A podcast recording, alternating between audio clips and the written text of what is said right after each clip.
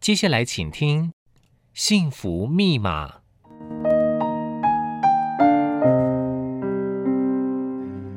幸福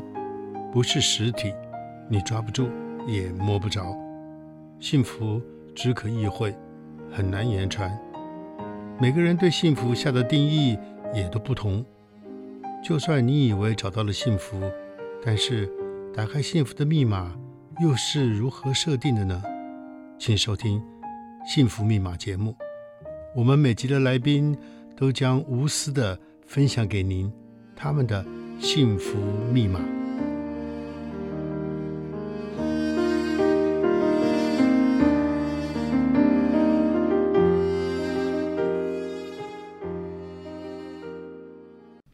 欢迎收听《幸福密码》节目，我是主持人张光斗。我们今天邀请的特别来宾是前公共电视的副总经理孙青。有人叫他孙妈妈，因为他对每个人都太好了啊。有人叫他孙副总，不管怎么说，叫嗯名字其实其次了，对不 对？对啊，然后最主要是说，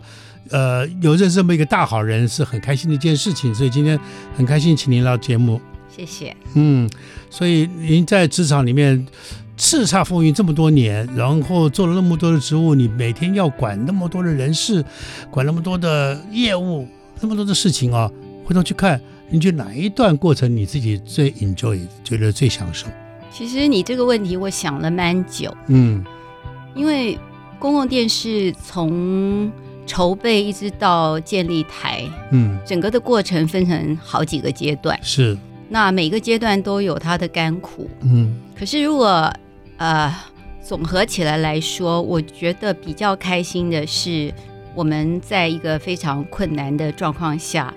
从零到有，把一个台终于冲出来了。是，因为在当初是很多人是反对的，嗯不管是政府单位还是学术单位，是就认为说多余了，不需要嗯了。嗯可是我们认为还是有必要有一个独立的公共电视台。嗯嗯然后，一个公共电视台的成功与否，其实代表了一个社会民主程度是否成熟。嗯嗯所以我们花了很大的劲儿，不管是做游说，还是做各界的说明，然后去连接各界的力量，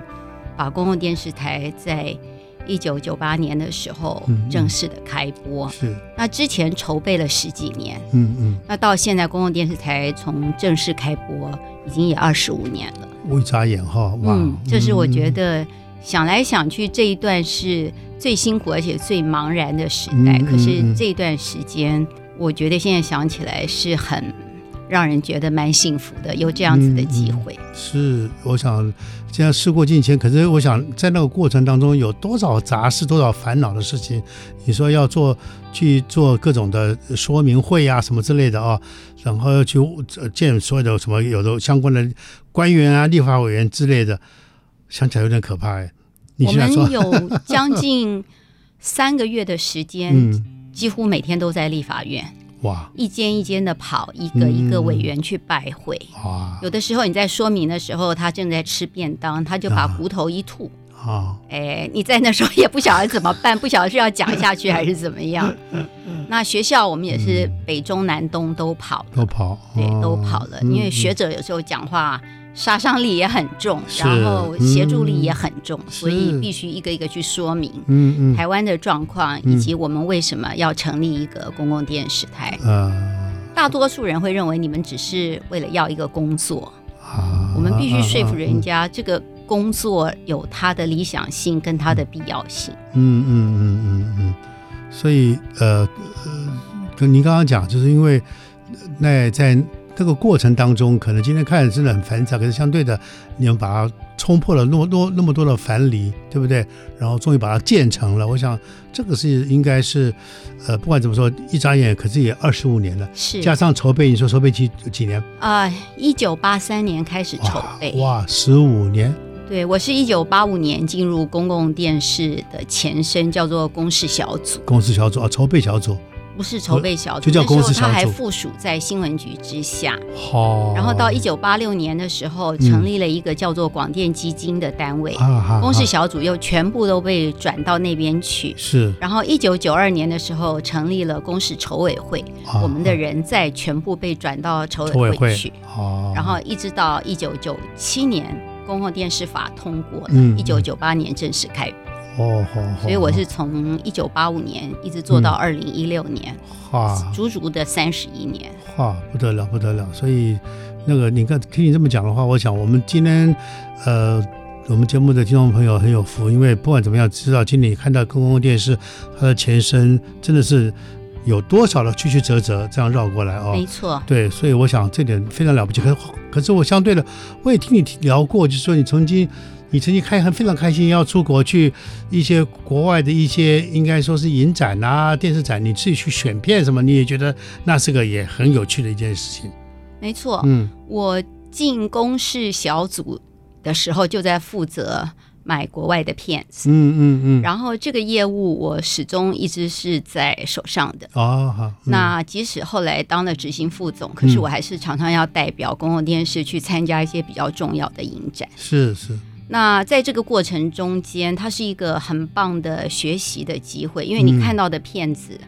来自世界各地，而且大部分都是相当好的节目。嗯嗯，只是因为公共电视的预算不够，而且我们希望保障国内制作人的时段，嗯所以嗯外片是被限制的。啊，所以我们啊挑片变嗯得是非常的仔细、精挑细精挑选，细选，嗯然后这样子的机会，你也可以看到很多的趋势。嗯嗯，啊，包括不同的议题，有些在国外很早就会开始把它融入到节目，不管是纪录片还是戏剧当中。啊，然后这么多年来，我作为一个 buyer，然后我们的 sales 也一直在换，一直在成长，有的升迁了，有的离开了。嗯嗯可是嗯这些人，呃，长久而言都是很好的朋友，到是现在还有联络。是是是，这等于是，呃，有点像呃当兵的，我们的男生当过兵以后都是原来都是港 台有同连的，然后有一点这个对味道，那种有那种那种这个生死与共的那种生命连结感啊、我没想错，没嗯。错。我想这个在人生当中应该是非常有趣的一件事情，也值得去介怀、去挂念的啊。没错，呃，老战友嘛，对不对？是是啊，所以那你今天回头去看，有刚刚讲每个过程里面，当然来来去去那么多人来来去去，当然现在也有人在，也有人不在，有哪些人你觉得一提起来你觉得哦，这个人，嗯，我在如果要列名单的话，我要列列很重要的人，那有哪些人你觉得这次节目能够回忆一下？你说人吗？对，一些人都的话，陶我们喆我们有一批袍泽嗯是从、呃筹备时期就开一起始的也是嗯阿斗嗯都认识的是朋友，是慧芳啦、嗯艺文啦。嗯这些都是，还有淑媛，这些都是嗯我们当初一道打天下的伙伴。是，那后来公共电视台成立的时候，我觉得吴峰山董事长嗯嗯给我们非常多的影响。啊啊，啊我记嗯得一个大家长在开播的时候，他就跟我们讲，他说他对于我们的希望就是、嗯第一个不贪污，第二个不官僚。啊哈，我觉得听了很感动，是这是不是是一般的大总管会交代的事嗯情。没错，嗯，有些人会用一些很堂而皇之的嗯这种口号来跟你讲，要努力啦，要奋斗啦，是要创造是是是嗯呃组织的前途发展。可是是我觉得董事吴董事长当初是比较嗯嗯从人格嗯跟品性这一方面来要求我们，嗯而且他那时候一再交代，你们要培养接班的人，嗯啊，就是说。你的光荣、你的快乐、你的什么，这是另外一回事。你嗯永远要知道，你要培养下面的人。我觉得对于人才的养成，他是一直念兹在兹。我是觉得这个，我觉得吴凤山董事长为什么他离开公共电视这么多年，所有的老同事怀念他，都很想念他。嗯嗯那那时候我们的总经理是李永德，嗯后来的文化部部长。啊嗯嗯嗯一样，同仁非常非常的感念他当时愿意授权，然后敢做敢当。嗯有我记得我们那时候跟你谈事情，中午就碰到吃饭时间，你还坚持不请不准我们请客，然后你甚至你要回过来说我们各付各的可以吗？我就、哦、哇，电视台我没有听过有是用这种游戏规则的，所以印象非常深刻。呃，您现在退休了，可是我知道您退休以后退而不休，好像更忙哈。我看我知道您好像每个礼拜几你会去医院仁爱医院当志工，然后你又在个文创公司去当个顾问，而且那个责任很大的。能不能跟我们这个分享一下您平常都在做哪些事儿？好，我二嗯零一六年决定退休的时候，其实还没有届龄，嗯嗯，可是那啊时候我是想，我先生已经退休了，嗯嗯嗯那我们就步调一致，啊我可以陪他。嗯嗯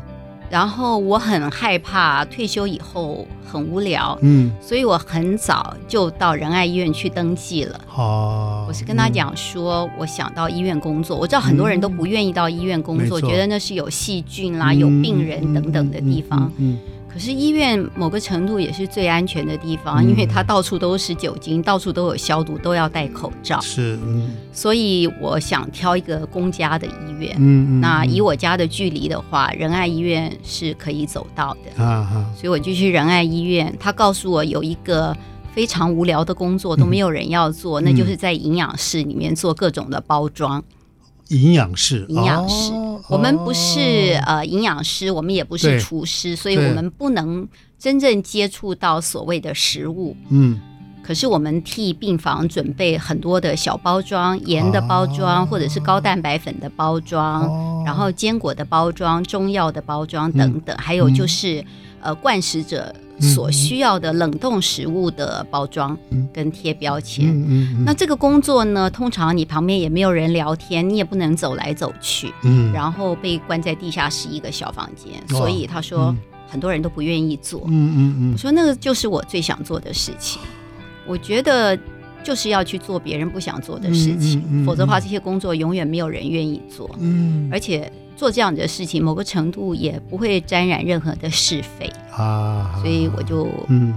二零一六年的七月，虽然我是九月退休，我嗯七月就开始一个礼拜有一天休假嗯去开始工作，是，然后要经过所谓的教育训练、上课之是后，是就变成正式的职工。哦，那在二零一八年的时候，有一个企业家的朋友嗯来找我，问我说有没有空帮他看一下公司的漫画的业务，啊，因为为他一直想做漫画，他从前做了很多纪录片，嗯嗯嗯，可是他认为转换一些媒材。嗯如果用漫画去诠释文学家的故事，是不是嗯另外一个方式，让更多的人认识台湾的文学家以是及台湾的文学？是可是公司里很多人都不愿意接这个工作，所以他问我愿不愿意去。嗯嗯其实我那时候对于漫画也不是这么熟嗯悉，是可是我觉得万事应该方法整个筹备都是差不嗯差不多的，多的，嗯所以我就跟他讲好，我来试试看。是然后我就其实只有我们那时候只有两个人，然后现在我们已经有七个人，嗯哇，就嗯从编辑认识画家，然后了解漫画制作的流程、选题目，然后品管，嗯嗯然后一直到美编后制，然后到发行，嗯啊嗯，然后现在我们在努力的打国际市场，哇，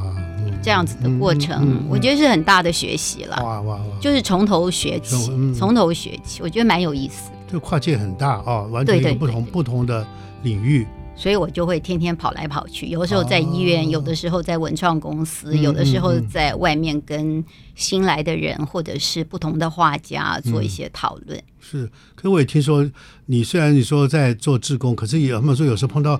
国外的病人来，因为没有人讲得懂，就把您抓去，因为您英文好去做翻译，临时是不是有这啊个？有的时候，候，呃，一楼其实我们在刚刚去做志工的时候要填一个表，啊，他就有问说，如果需要外语的支援的时候，嗯嗯嗯你是不是 OK 的？那你可以支援什么样的语言？啊，因为在医院里有时候也会碰到外籍这是个啊劳是工，啊所以例如说兼呃东南亚的语言，啊啊他们也啊很需要。是是，然后台湾越来越多日本人或者是啊韩国韩人，国人，嗯，嗯那他都需要。哦，可是日本跟韩国，因为他可以看汉字，对所以稍微好好一一些。点那嗯嗯另外一个就是英文的、呃、嗯翻译的需求，所是以我那时候有勾，啊那他们会，啊有这样子的资料，啊嗯，嗯尤其嗯是在 COVID 的时间。啊啊第一方面，医院的人手非常的紧；是第二个，那时候通常人都是非常着急的状况，嗯所以嗯有一阵子我们常常被叫回去值这个外语的班，哦准备接 电话，然然后各，种状况都会出现。哦嗯嗯，那反嗯正就是尽量沟通啦。是是。那除了这个之外，这个在医院做值班的时候，有没有碰到一些比较有趣的事，或者是印象深刻的事？我觉得的确就像当初志工师跟我讲的，这个工作本身是比较单调一点的工作，嗯嗯嗯所以我觉得你要说它非常有趣吗？其实也还好，还它好不会嗯笑声不断，嗯嗯嗯不会嘻嘻哈哈，嗯也没有人跟你讲话。嗯嗯嗯不像有些人在病房里头有是病人、有医生、有护士，嗯大家嗯会聊天，会交换一些不同的资讯等等。嗯嗯我们在那个地方就是非常安静，嗯嗯，有时嗯候一整个下午你一句话都不要讲。真的好哇。对，可是我得觉得你自己创造一个工作的流程，是其实那蛮好玩的。嗯嗯嗯因为，例如说他要你做呃三百包嗯这个不同的蛋白粉、嗯不同嗯的内容的，要把它组合在一起的时是候，嗯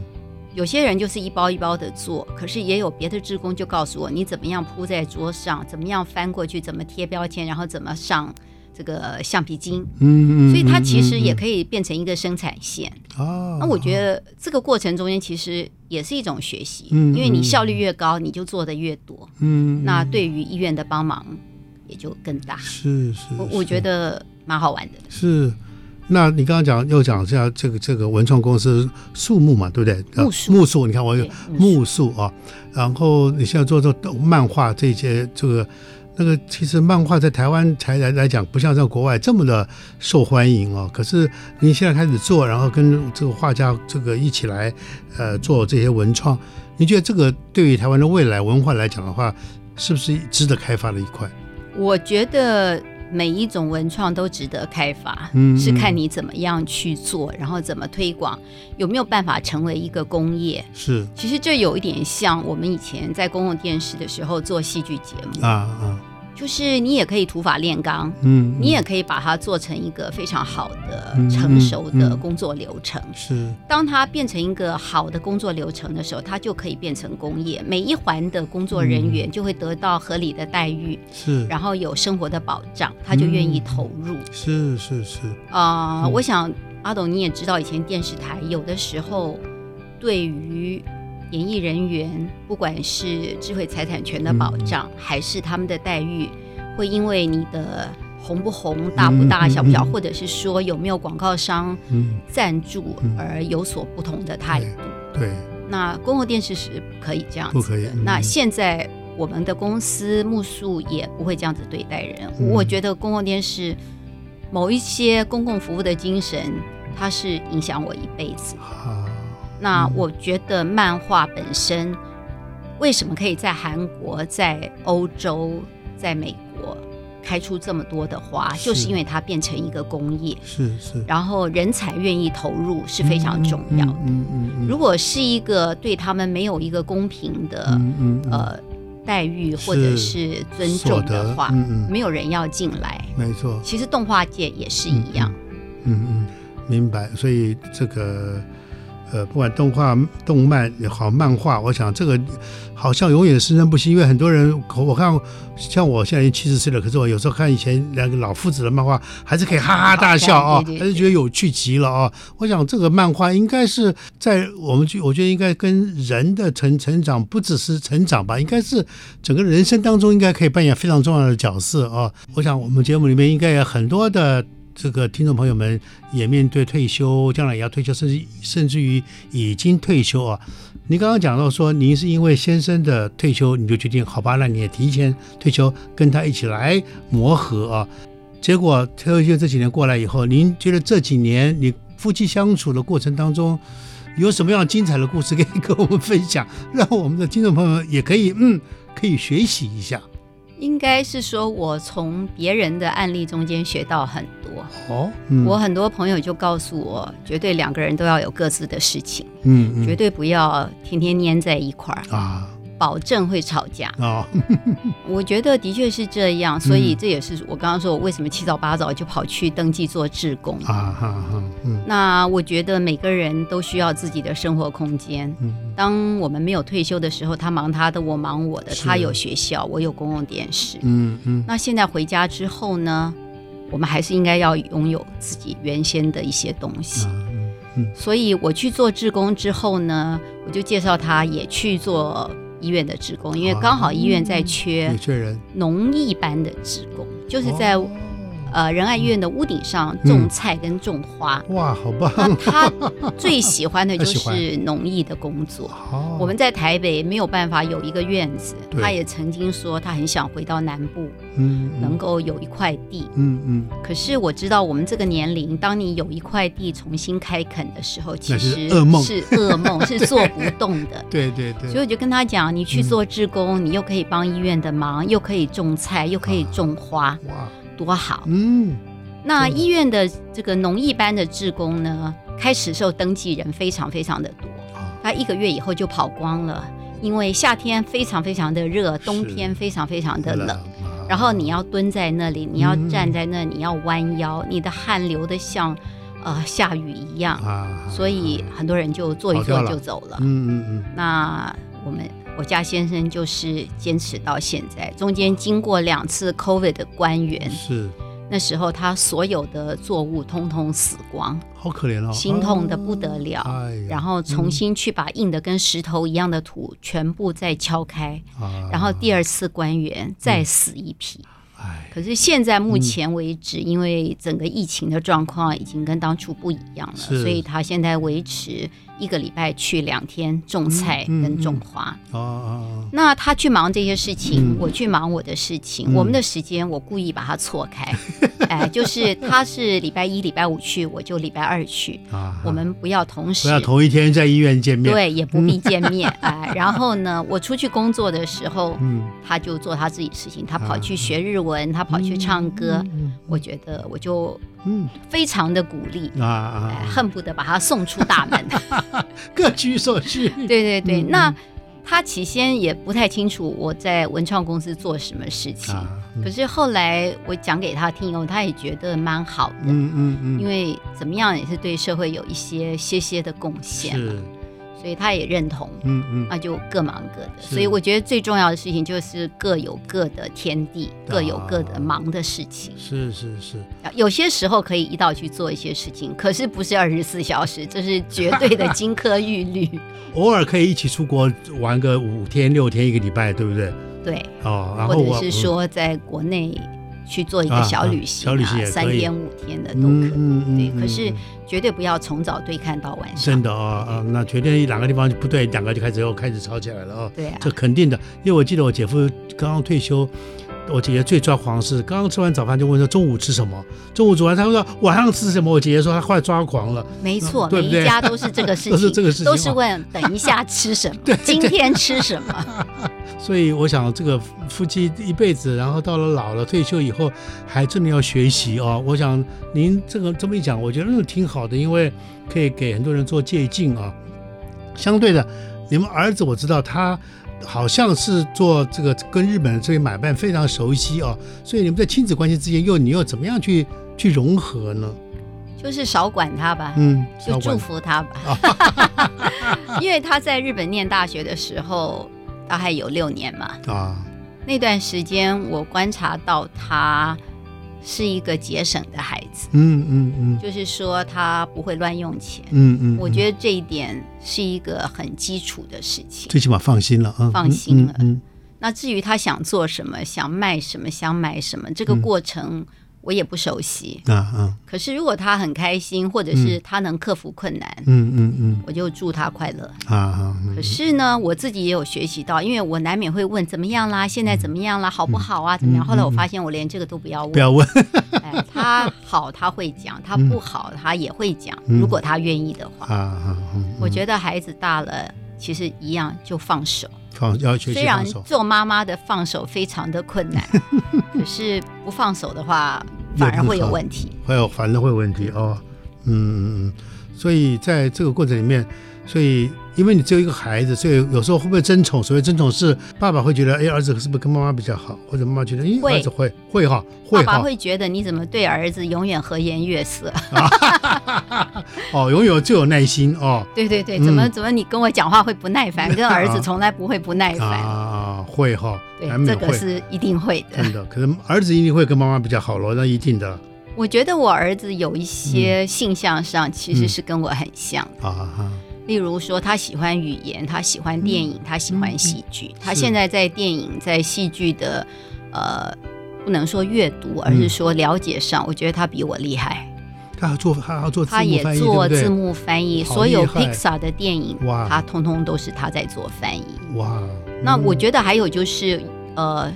有些片子他好像随时都知道哦是来自于哪里，嗯然后某一个画面在什么地方，他好像脑筋里有一个胶卷在那个地方。好厉害，我有时候问他嗯这是谁，这是什么， 嗯，有时候会让我想到三十年前的我自己。，好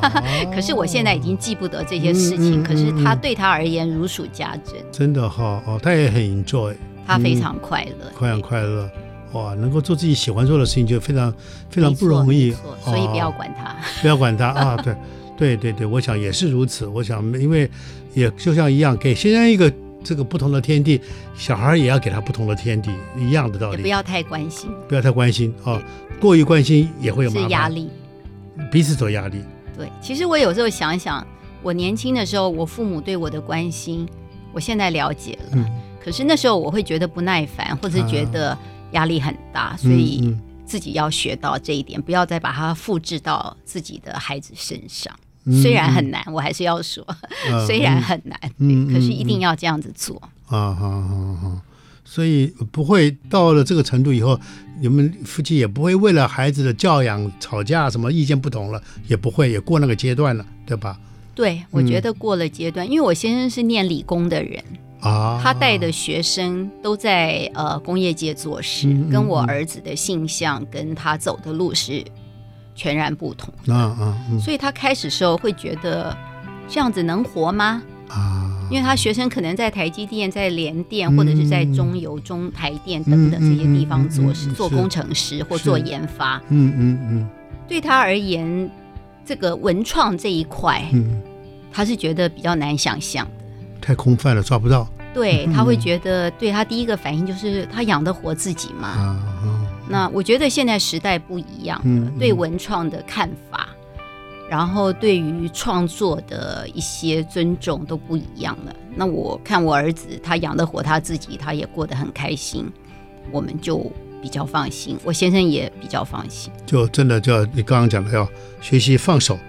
对不对？哦，我想很多家庭可能会有类似情况，可能会造成不愉快，可能就是这个父母还没有学会放手，什么就觉得我是关心你啊，可是儿女会觉得受不了，我们就我觉得我我受不了你们这样有给我造成很大的压力，对没不对？哦错，没错。啊，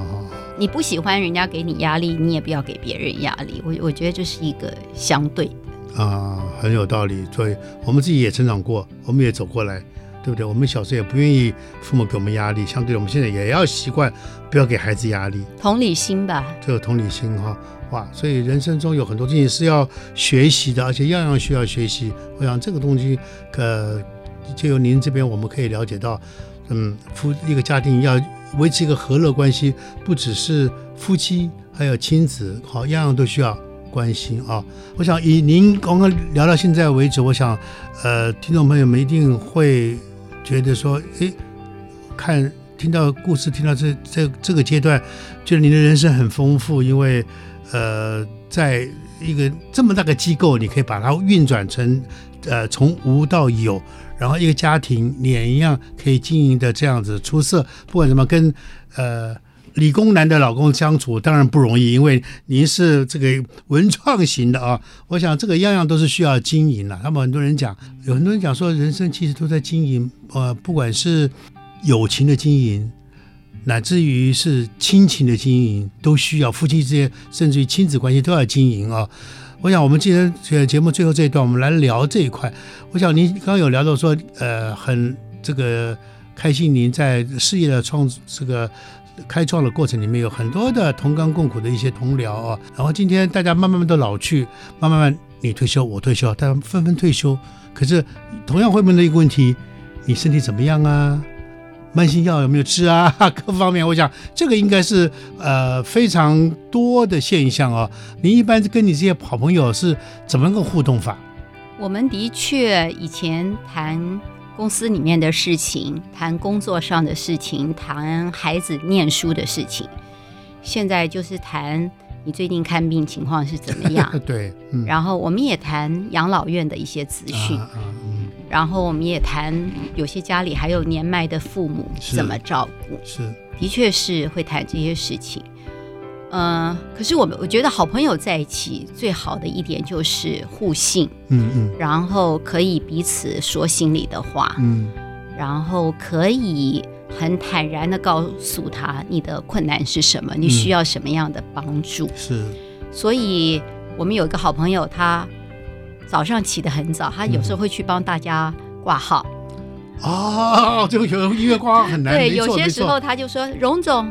或者是振兴医院就在我家旁嗯边，我帮你去挂。”啊哇，那我们也会彼此告诉谁说嗯什么样的医生开刀很有啊帮助，啊啊是是哪一科的？所以嗯彼此会交换很多医疗方面的资讯，嗯也嗯包括交换哪一个养老院是比较好的，你把爸爸妈妈送过去是比较放心的。嗯嗯然后也要想想以后自己要住在什么样的地方。嗯啊，然后有些人会讨论他的孙子跟儿子嗯等嗯嗯等嗯家庭的问题，嗯所以我们在一起无话不谈。嗯嗯，可是我觉得我们彼此打气的就是，第一个什么都没有比保持自己的健康最重要。是嗯所以我们会彼此提醒要运动，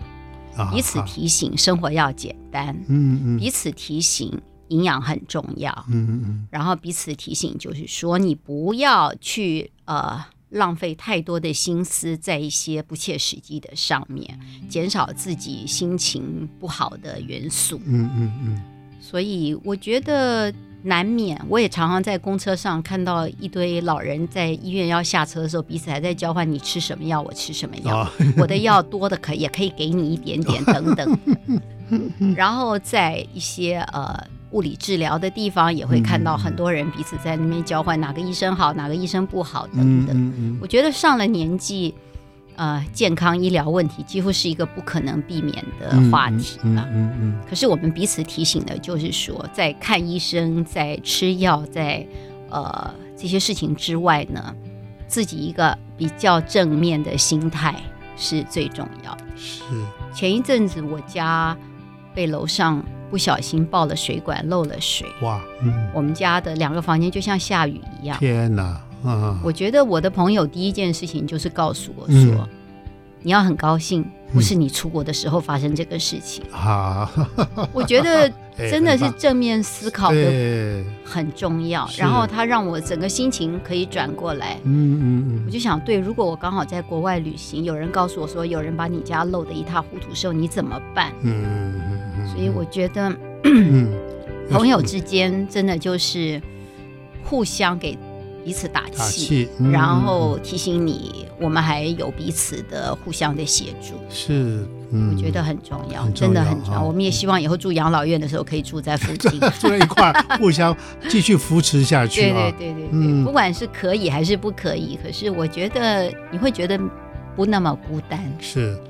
可是相对的，他们说也有时候也要有希望，虽然是退休，可是也要有维持一个自己的兴趣，是对不对？这是不是也非常重要？对的，嗯像我先生喜欢种花，嗯他终于有地方让他去种很多很多是的啊，花。是啊，是啊，像我有的朋友，他原来在教会花的时间没有这么多，他现在可以有更多的时间去服侍，啊他也觉得很快乐。嗯嗯我也有的朋友，他就是服务界的英才，他整天不止在帮人家挂号，在帮人家买火车票，嗯，哇，在帮人家订旅馆，帮人家嗯安排旅程。嗯哇，那各取所需啊。是，嗯我们一道出去玩的时候，分工的非常的清楚，而且非常的自在。啊好棒，嗯嗯那他就是喜欢服务，他觉得服啊务很有成就感。嗯嗯，那有的的人喜欢在教会里工作，觉得心很安。是是，那我觉得我还是很喜欢做很多公共服务的事情，对所以我们现在做的漫画有嗯两个系列，除了文学介介绍之外，还有个系列都是青少年的问题，嗯包括嗯嗯网络霸凌啦、性侵啊，嗯嗯以及我嗯们现在目前在做的药物滥用的问题。是，嗯，我觉得做这些事情，也许不见得会有很好的回报。嗯，我意思，所谓的回报是指，呃，给你的报酬。是，嗯，很多工作真的就是义务的去做，是，可是你会觉得做这些事情对社会有用，有一个人看到，有一个人有所警醒，有一个人认识了一点点什么概念的话，都是像播种一样。是，我觉得这个很重要。嗯嗯嗯。其实你刚我们刚刚有聊到过，可你刚刚又提到，我也很好奇，因为我想您刚刚提树木，他现在做的木树啊，木树，我又记得木木树树木木树，对不起啊，木树，好，对不起啊，木是眼睛这个木，对不对？树是新树的树，对对不对啊？好，对不起，我也一样，年纪大了，有时候就这么打结没了，就这关系，样反正是这两个字。对对对，就就结在你那一块儿了哈。那你们，你刚刚提提到说他们呃这些漫画，你透过漫画把一些问题能够呃一些作家的我们把它用漫画来表达，能不能介绍一下你目前做的哪一些书，然后哪一些特质，呃，能够再精细一点，让我们听众朋友知道？好，我刚刚提到我们有两个系列，有一个系列就是把一些文学作品做改编。那我们出的第一本是吴胜的一个诗，是一个小册。其啊实那时候是我们在做练习的时候，嗯后来我们做了朱天心的《猎人们》，是他跟一些流浪猫之间的故事。啊啊，那最近我们完成的是杨牧的《山风海雨》，嗯嗯嗯，那这本的话是在八月一号推出，刚好推在出嗯呃各大通路都有卖。是是，这本书本身意义非常的重大，因嗯为杨牧在台湾的文学界是极有分量的人，嗯嗯，可是他的文章对很多人而言可能比较高冷，对，所以我们用一个漫画的形式讲童年的杨牧。嗯嗯在那个年代，他是小的时候就是日剧时代刚刚结束的时候的台湾，嗯嗯，他为什么会对于艺术、对于诗、对于文学产生兴趣？是面对的祁来山跟太平洋，所以我们这次把它做成呃山风海雨这个诗的端倪。嗯嗯，那这个目前最好的状况就是我已经把法文版做完，也卖掉了。哇，那现在我们正在开发德国的市场。啊，德国上至于下一步就是甘耀明，他是一个客家籍的文学家，最近才得了文学大奖。嗯嗯，他的一本书叫做《神秘列车》，嗯是很有魔幻写实的风格的。嗯那目前我们正在跟画家在谈这个案子。嗯嗯等甘耀明做完的时候，我们要做夏曼兰坡安，是一个原住民的文学家的故事，啊，他哈跟大海之间的情感跟关系。嗯嗯嗯另一个系列就是我刚才提到的，叫做微光系列，嗯就是幽微的一个光嗯，线，嗯，对于所有呃心灵受困的人，嗯嗯给他一个希望。那我们第一本做的叫做《喂猫的女孩》，嗯还有《指缝中的太阳》，嗯然后我们现在在做的这本还没有取名字，可是是关于药物滥用的问题。啊，现在很重要，嗯因为这几本书谈的议题，其实都是今天在校园里面非常严重的事情。嗯我们会选这些议题，也是很多心理辅导师跟呃心理治疗师告诉我们的，嗯嗯然后他提供我们很多个案作为参考，嗯然后告诉我们应该怎么样去帮助孩子寻求协助。嗯，所以，我们是两个系列同时在最进进行。行，嗯嗯，对，那这个系列我们最近卖到了俄国去，哦哇，嗯，因为这些问题其实是很全球性对的问每题。每个国家都会有有，那我们也做过中辍生的问题。是现在也想做一些独居老人的问题，就是它比较是走社会服务的议题。嗯关那怀另外一个议题就是比较着重在文学，文学，嗯嗯。可是我觉得你像这个，呃，社会关怀这一块，我想你刚刚讲，除了校园以外，也将来也会思考到老人问题，对不对？一样的道理。不过现在刚刚提到，尤其校园问题，我觉得确实它好像是现在变成非常，呃，紧迫的一件事情。比如说药物这个药物滥用啊，或者是这这个霸凌，我这个都是非常严重的问题。可是很多呃好像过去很多人都把它掩盖住，没有让外外界知道，甚至有很多人碰到也不知道怎么去处理，尤其孩子回家也不会讲。我觉得，呃，透过漫画，我觉得这个非常重要。因为漫画是一个比较私密的阅读，有些是人会跟人家一道看呃其他的东西，可是不见得会共同看漫画。是所以我们那时候寄到全台湾各中学、大学的心理辅导师，是也告诉老师，如果有任何学生需要，你就给他送给他，哦我们再寄。哇所以这一批我们几乎是全部用赠送的方式哇，出去，嗯希望有一些效果。是是是，太好了！所以想，我想，因为我们社会需要，然后年轻人需要，所以你们在做他们需要的事情，我觉得太棒了啊！我想，我最后节目最后我再重复一下，木素。 哇，木素素啊木素啊木素，然后呃文创公司他们出的这些漫画，呃具有非常大的这个社会教育的功能，然后能够可以关怀更多的不同的族群啊。那要祝福你们，我相信，尤其您这个退休生活这么一走，好像继续这样如此充实，非常羡慕啊！我想我们呃听众朋友们也可以学习孙副总，去选一个你觉得有兴趣的项目去做义工也好，去做呃志工也好，都可以啊。好，感谢您今天来这个到我们节目里面来，谢谢让我分享这些经验，太好了，很需要，非常需要啊！好，拜拜。拜拜。